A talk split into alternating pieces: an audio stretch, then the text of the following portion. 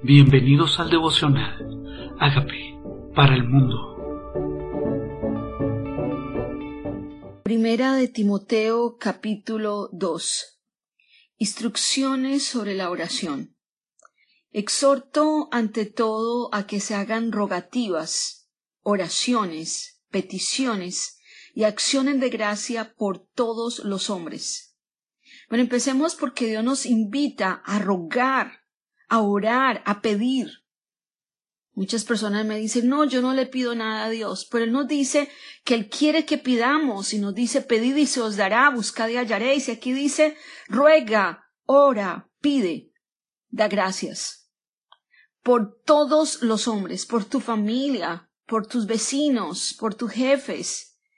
Y ahora dice en particular por los reyes y por todos los que están en eminencia, para que vivamos quieta y reposadamente con toda piedad y honestidad.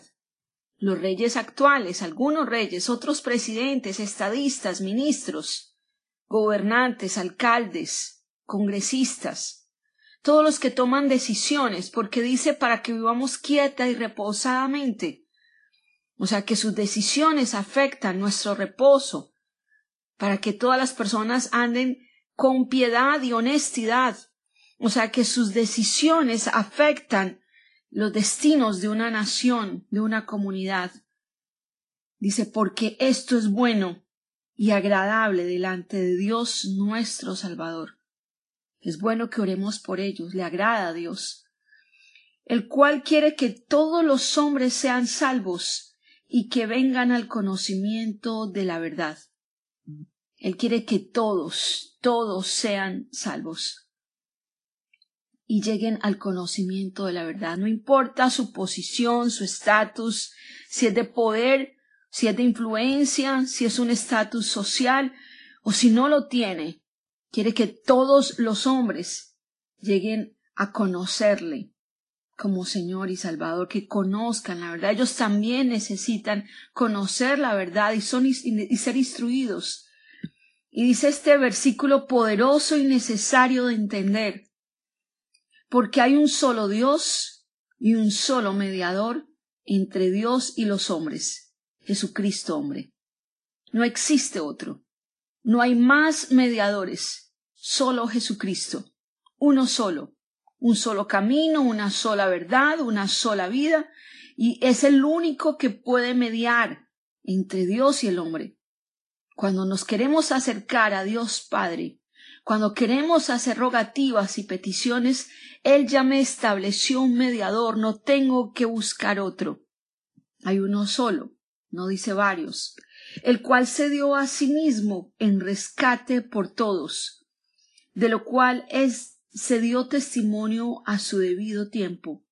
O sea que Él quiere rescatar a todos. ¿Hay alguien perdido? ¿Hay alguien esclavo? ¿Hay alguien sin dirección?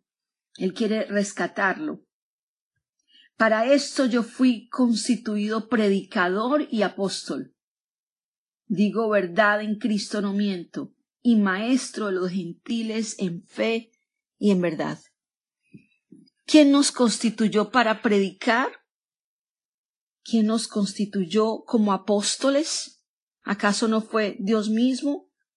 Para que lleguemos a los gentiles, a los no alcanzados, a los que no lo conocían, a los que no creían, y nos puso por maestros de ellos en fe y en verdad. Quiero pues que los hombres oren en todo lugar, levantando manos santas sin ira ni contienda. ¿Cuál es el lugar que él estableció? Todo lugar.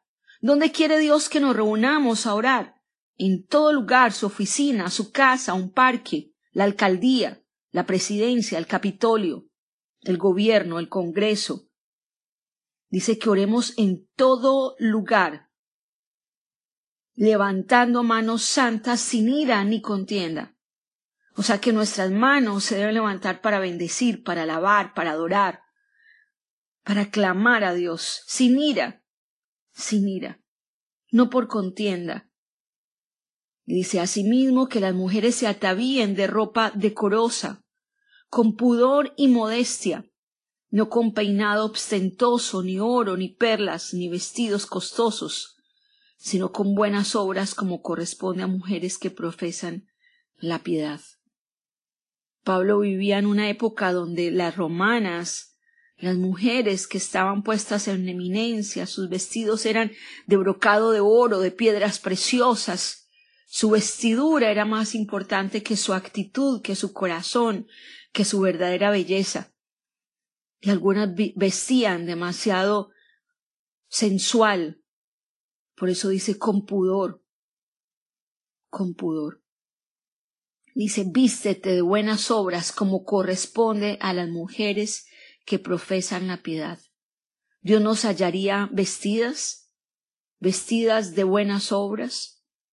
Dice, la mujer aprenda en silencio con toda sujeción. En el contexto de Pablo, las mujeres que tenían que dividirse de los hombres para no distraerlas y especialmente para no distraer a los hombres, especialmente en la, en la época del mes donde las mujeres no podían acercarse a los hombres porque era prohibido según la ley contaminarse con sangre.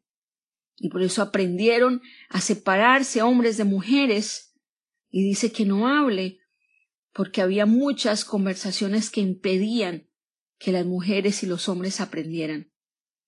Y dice, porque no permito a la mujer enseñar ni ejercer dominio sobre el hombre. Que no dice no permito a la mujer enseñar o no permito a la mujer predicar. Aquí dice ejercer dominio sobre el hombre. Dios estableció que la autoridad en la familia es el papá, es, la, es el esposo. Y aquí aclara que ella no tiene dominio sobre él.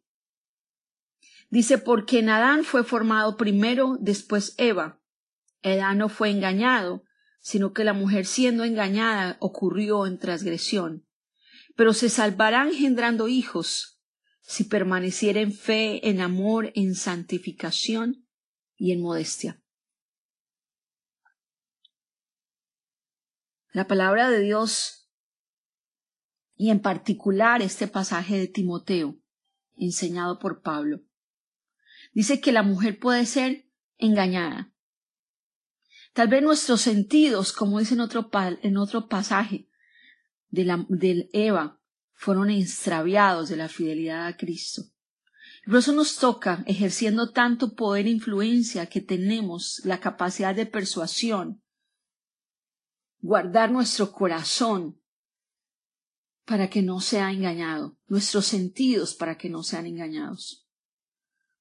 Y nos invita a permanecer en fe, en amor, en santificación y en modestia.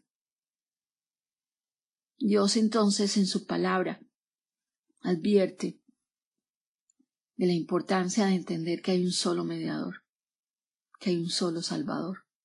La importancia de rogar por el que está en autoridad. La importancia de orar y clamar por los que están en eminencia, por los que toman decisiones. Y en el momento de la historia en la cual nos encontramos, orar para que ellos, conforme a sus decisiones, nosotros podamos vivir quieta y reposadamente. ¿Cuál es el camino para orar? Jesús, nadie más un mediador Jesucristo. ¿Cuál es nuestra actitud de santidad, de fe, de andar en verdad? ¿Y cuál es nuestro testimonio? Vivir en santificación. Padre, gracias por tu palabra. Gracias por la revelación de tu Espíritu a nuestros corazones. Y gracias, Padre, por tu bendición sobre nuestras vidas a través de esta palabra tuya. Que se nos revele que Jesús es el mediador, el único, y que siempre tengamos libertad de llegar al Padre con todo nuestro corazón, teniendo ese libre acceso por la sangre de Cristo. Hoy reconocemos que somos pecadores y te invitamos a que seas nuestro Señor y Salvador y leas de mí la persona sana, libre que tú quieres que yo sea. Y hoy te presentamos nuestras autoridades, los que están en eminencia Hoy los bendecimos. Hoy queremos pedirte que lleguen al conocimiento de la verdad, que sean enseñados, Que en todo tiempo, en todo lugar se ore. Que tu palabra se predique en todo lugar, en cada espacio. Que se predique en todo lugar a todas las personas. Y que oremos por todos los hombres. Te doy gracias por esta nación y por todos los que están en autoridad. Amén.